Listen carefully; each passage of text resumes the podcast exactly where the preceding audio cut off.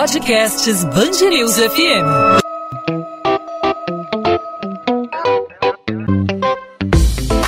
Dois às 20, com Maurício Bastos e Luana Bernardes. Um dos principais nomes da ciência no Brasil e no combate à pandemia de Covid-19, a pneumologista Margarete Dalcomo vai lançar um livro no mês que vem com o título Um Tempo para Não Esquecer a visão da ciência no enfrentamento da pandemia do coronavírus e o futuro da saúde. O trabalho é publicado pela editora Bazar do Tempo.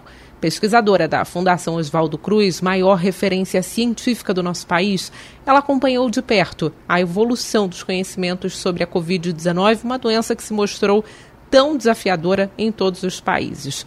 Desde o início do isolamento social até a chegada da vacina contra a doença, ela acompanhou toda a evolução assustadora da pandemia aqui no Brasil. Doutora Margarete, seja muito bem-vinda. Muito obrigada, um prazer falar com vocês e seus ouvintes. Doutora Margarete, queria que a senhora começasse falando sobre o seu livro, né, que tem um título perfeito para o momento que a gente está vivendo, Um Tempo para Não Esquecer.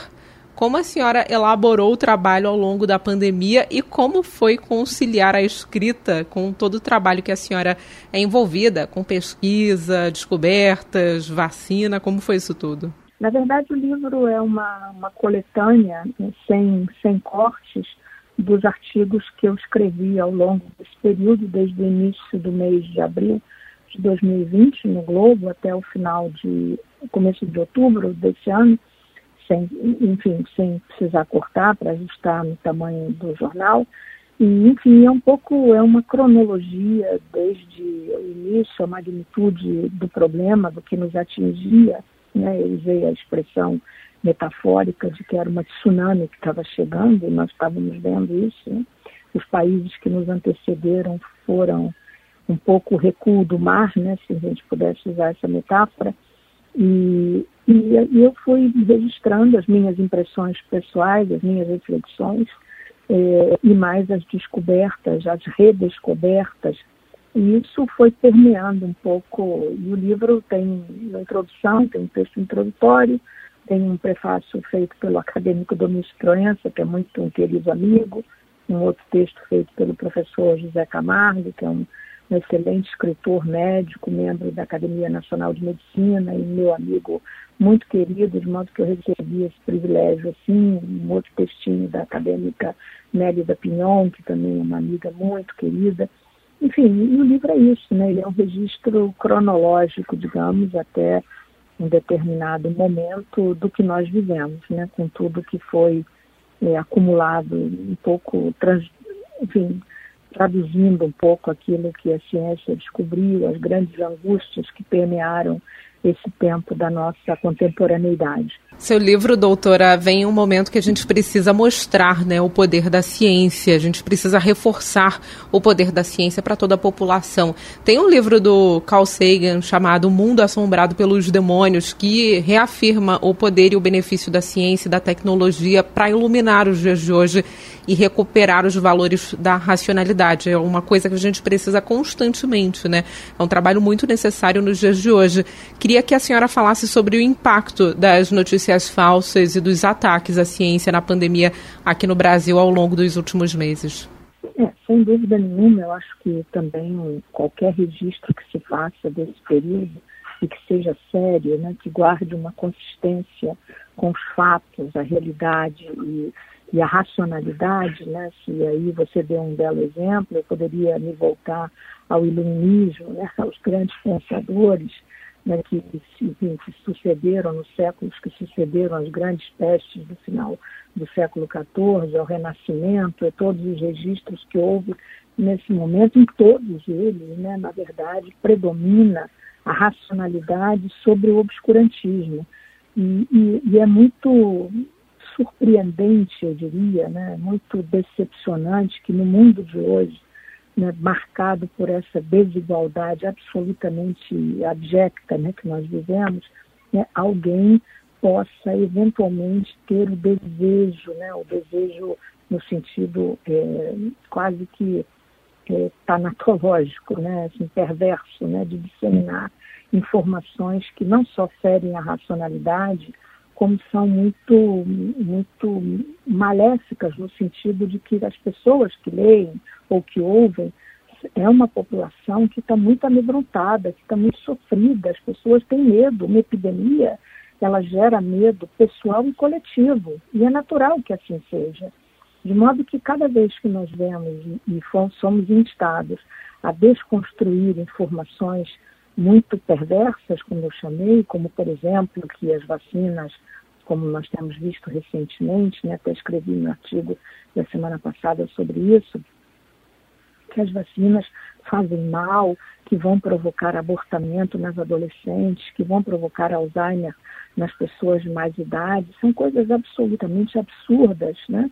E que são tiradas do nada, ou que elas são é, compostas por componentes químicos é, em concentrações acima das toleráveis pelos seres humanos, o que não é verdade, é muito fácil ter acesso à composição das vacinas. Né? Nós sabemos que as vacinas não são compostas por substâncias nocivas aos seres humanos. E para isso existe um procedimento que o mundo todo tem feito, que chama-se a vigilância pós-vacinal, ou são os estudos de fase 4, por exemplo, né, que já são aqueles feitos já depois da, da, comercialização ou da aprovação de um determinado produto, e tudo isso tem sido conduzido. Então, as vacinas são, sem dúvida nenhuma, muito imunogênicas e, pelo fato de o serem, também são muito reatogênicas. Então, podem causar, sim, alguns efeitos adversos, via de regra de muito pouca intensidade, né? E que, que são controláveis. E de modo que eh, essas notícias são muito ruins. Né? A outra questão foi o, o que se emprenhou, digamos assim, da opinião pública, né? inclusive somado a um discurso governamental que foi muito triste, né? de medicamentos que nunca tiveram, né, há muito tempo, já deixaram de ser uma controvérsia desde o início, né, como foram a cloroquina, a nitazoxanida, a ivermectina. Tudo isso nós já sabíamos desde o primeiro semestre de 2020, né, quando os estudos de fase 3 estavam se iniciando, né, nós já sabíamos que isso não funcionaria na maneira que estava sendo propalada. Né? No entanto, isso foi distribuído a milhares e milhares, eu diria mesmo, a milhões de pessoas de maneira impune, né? no Brasil, sobretudo. Né? Então, em nome de que interesse? Não foi um interesse humanitário que gerou isso. Né? O interesse humanitário é aquele que busca encontrar uma solução. Como hoje nós podemos ver uma luz no fim do túnel né, na, na, na, questão terapêutica relacionada à Covid-19. Hoje nós começamos a ter os remédios testados, verdadeiros é, medicamentos que poderão ser o tratamento precoce de verdade, como os novos antivirais, é, medicamentos imunomoduladores para casos mais graves ou hospitalizados, os anticorpos monoclonais que hoje já estão regulados por exemplo, nos Estados Unidos e aqui no Brasil está aprovado pela Anvisa, mas ainda não disponível para a população brasileira, uma vez que esses medicamentos têm custos muito altos, eles precisam passar por um processo de nacionalização e fabricação no Brasil para que se tornem acessíveis à população brasileira. Tudo isso é, é muito importante que seja desconstruído, explicado, como de uma maneira racional e, sobretudo, verdadeira. Agora, doutora, nós estamos em um momento, digamos, mais tranquilo, pelo menos no momento aqui no Brasil, em relação aos casos de Covid-19, com queda significativa dos indicadores da doença. Claro, um resultado aí da vacinação, do avanço da vacinação no país. Há quem diga que há luz no fim do túnel, mas por que o pós-pandemia vai ser um desafio ainda maior? Olha, por várias razões, né? Porque uma pandemia dessa magnitude, né, ela deixa muitas sequelas, né? Eu diria sequelas sociais, econômicas e clínicas. Né? Então, assim, vamos por partes, né? Em termos de sequelas clínicas, eu diria que a medicina tem hoje o seu maior desafio a enfrentar, que são os milhares de pessoas que foram atingidas pela Covid-19. Então, o maior desafio, eu considero, primeiro, pelos milhares de pessoas que apresentam algum grau de sequela pós-Covid-19. Então, hoje nós já sabemos, pelos estudos, eh, que mais ou menos 58%, 60% das pessoas que passam pela doença saem com algum tipo de sequela, seja ela leve, moderada ou severa. O que, que isso resulta? Resulta em milhares de pessoas que precisarão ser acolhidas em serviços é, de boa qualidade, multidisciplinares, complexos, né, compostos por médicos de diversas especialidades, fisioterapeutas, fisiatras, fonoaudiólogos, de modo a reabilitar essas pessoas para reintegrar-se a uma vida normal, ou às suas atividades anteriores. E isso não é um investimento simples, é um investimento de grande envergadura, para não deixar as pessoas mais sequeladas, inclusive sequelas de natureza psíquica, psiquiátrica, tem muito trabalho publicado na literatura médica mostrando como as pessoas saem com traumas de natureza psicológica, né? não só por algumas limitações físicas da própria doença.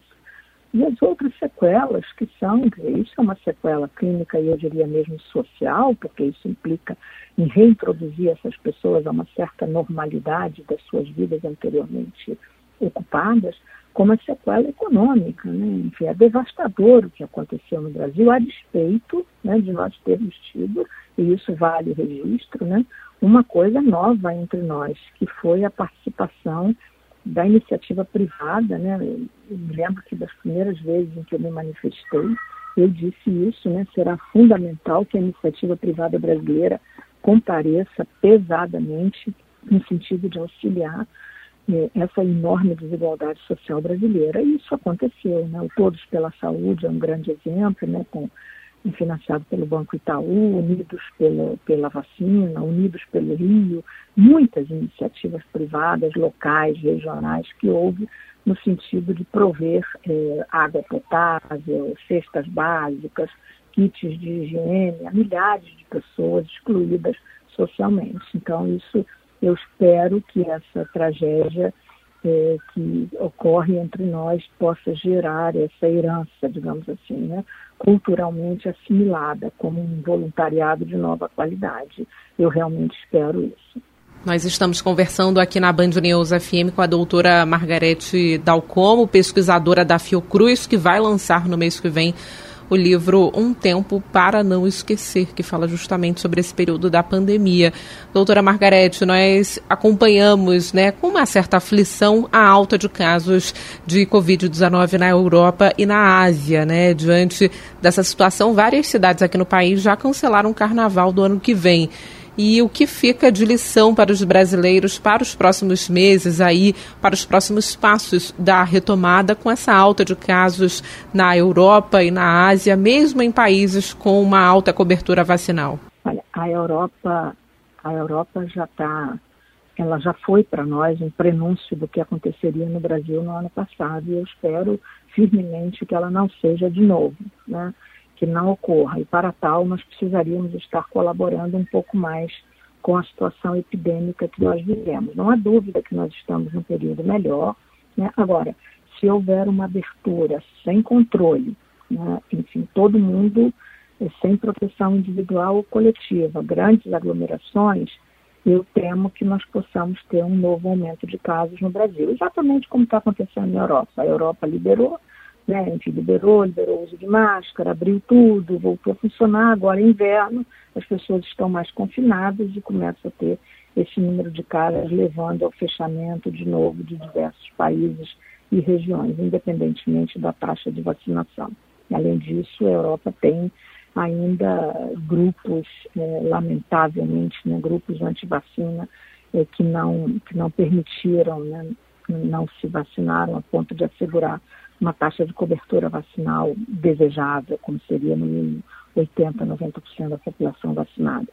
Então, graças, felizmente, isso não prospera muito no Brasil, a despeito dos, das barbaridades que nós temos ouvido aí sendo ditas, eh, circulando nas redes, e as pessoas têm procurado se informar. A Fiocruz recebe uma quantidade enorme de perguntas que nos chegam através das redes sociais, das ouvidorias, e nós temos o cuidado de esclarecer, de responder. Vários de nós participam desse quase mutirão de esclarecimento à população sobre é, o efeito benéfico das vacinas e tudo o que precisa ser feito. Doutora Margarete Dalcomo, um dos principais nomes da ciência brasileira, principalmente no combate à Covid-19. Obrigada pela participação aqui na Band News FM. Muito obrigada e sucesso a vocês todos. Muito obrigada.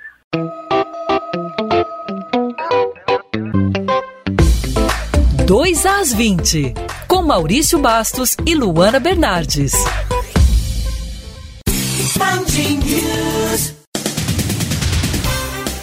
A Fundação Oswaldo Cruz enviou à Anvisa o pedido de registro da vacina contra a Covid-19 com ingrediente farmacêutico ativo nacional. Segundo a Fiocruz, a previsão é de que o órgão conclua o processo em até 30 dias.